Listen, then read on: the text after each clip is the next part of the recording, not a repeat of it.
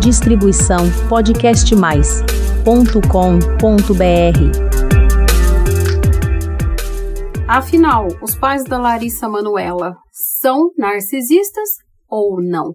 Fica comigo até o final desse episódio que você vai saber a minha opinião, o diagnóstico, se tem, se não tem. Vamos lá? Olá, ouvintes do podcast Flor de Lótus, tudo bem com vocês? Aqui é a psicóloga Priscila Zanetti e esse é mais um episódio do nosso canal, distribuído e produzido pelo Podcast Mais. Esse assunto tá muito na moda, vi um monte de gente falando sobre ele e, na verdade, inspirado por um post que até foi a nossa gestora de tráfego aqui do podcast que me mandou, porque eu estava totalmente por fora dessa situação é, eu resolvi ver o que a internet está falando, vi alguns vídeos, vi a matéria exibida no Fantástico, mas não no domingo, eu vi depois na internet e vim conversar com vocês sobre pais narcisistas.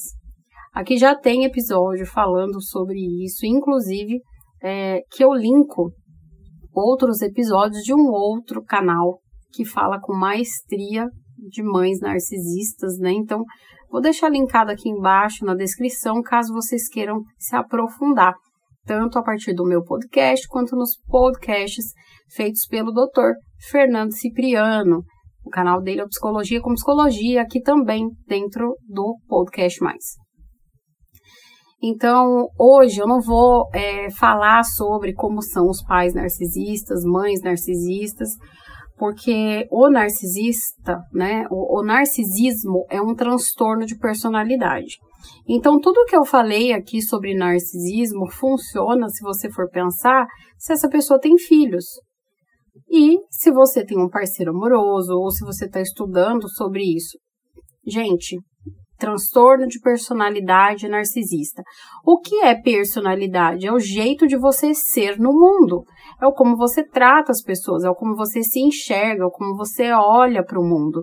Portanto, se a pessoa é narcisista num relacionamento amoroso, ela vai ser com os filhos, e ela vai ser no trabalho, e ela vai ser em todos os lugares, porque é o jeito dela ser no mundo.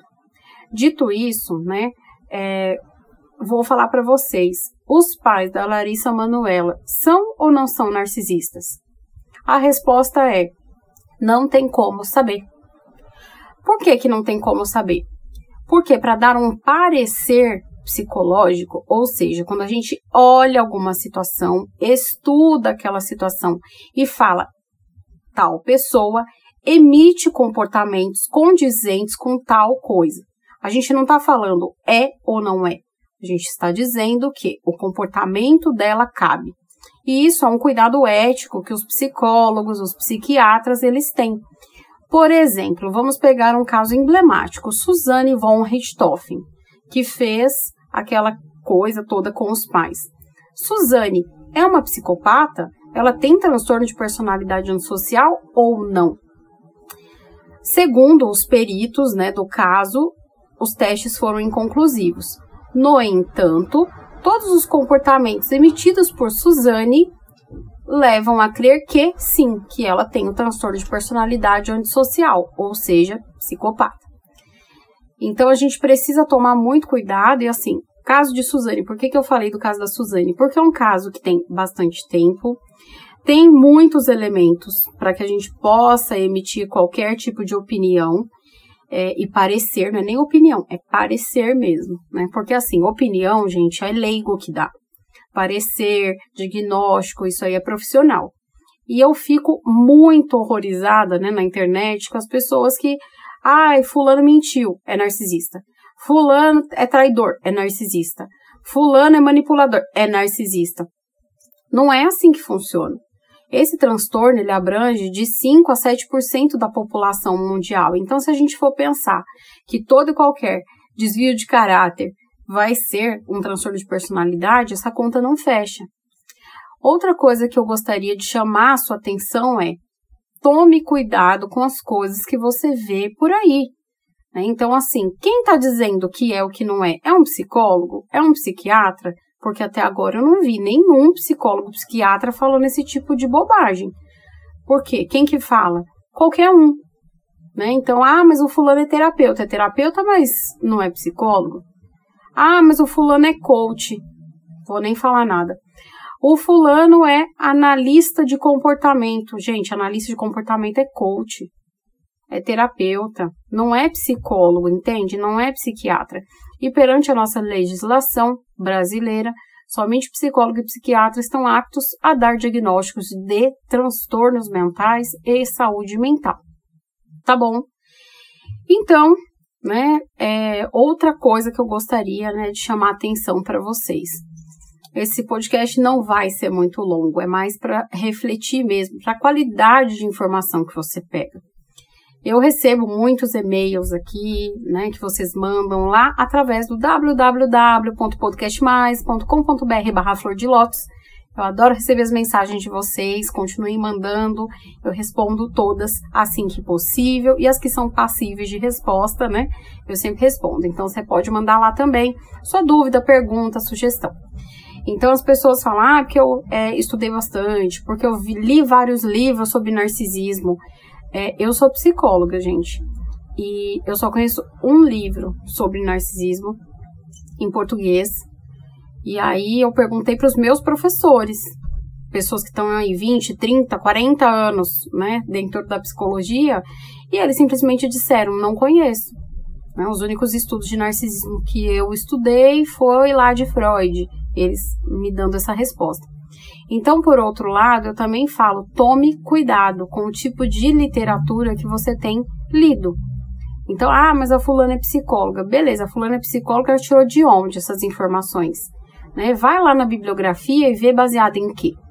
Vou te dar um exemplo.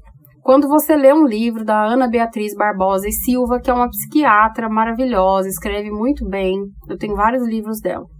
Tudo que ela coloca ali tem referência. Você pode ver quem é o autor, você vê os artigos, você vê tudo isso. Então, assim, quando você for ler um livro sobre narcisistas, presta atenção, essa pessoa ela está falando com base em quê? Ah, mas é com base em estudo. Que estudos? Isso, gente, é ter senso crítico da informação que você recebe, entende? Que você internaliza.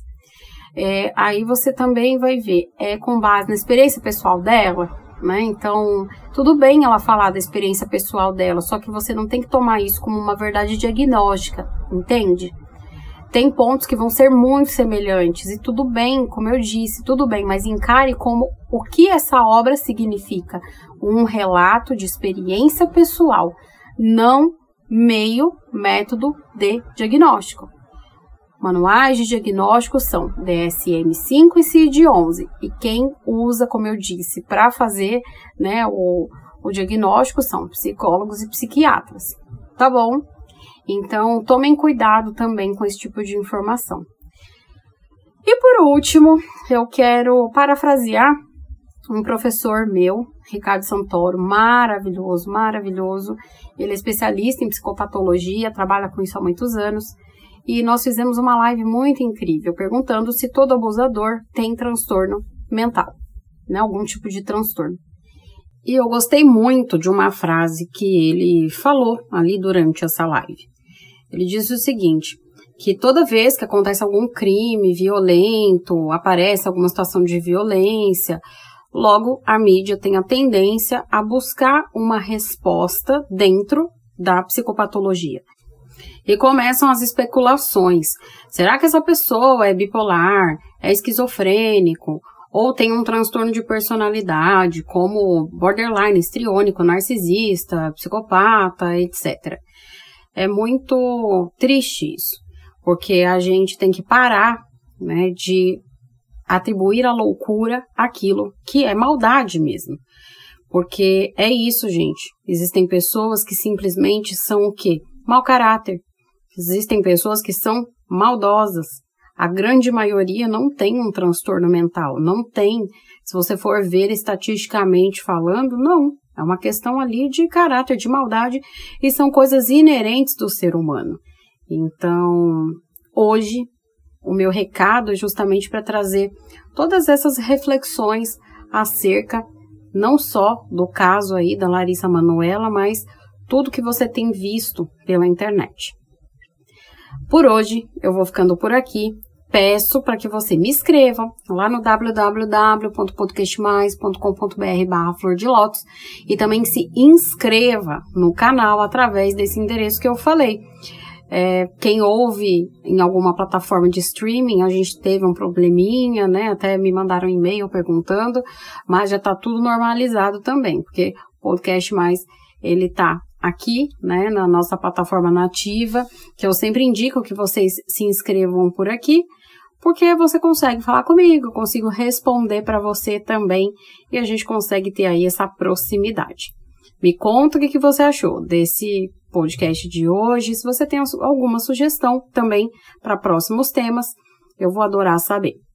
Um beijo e até o próximo episódio.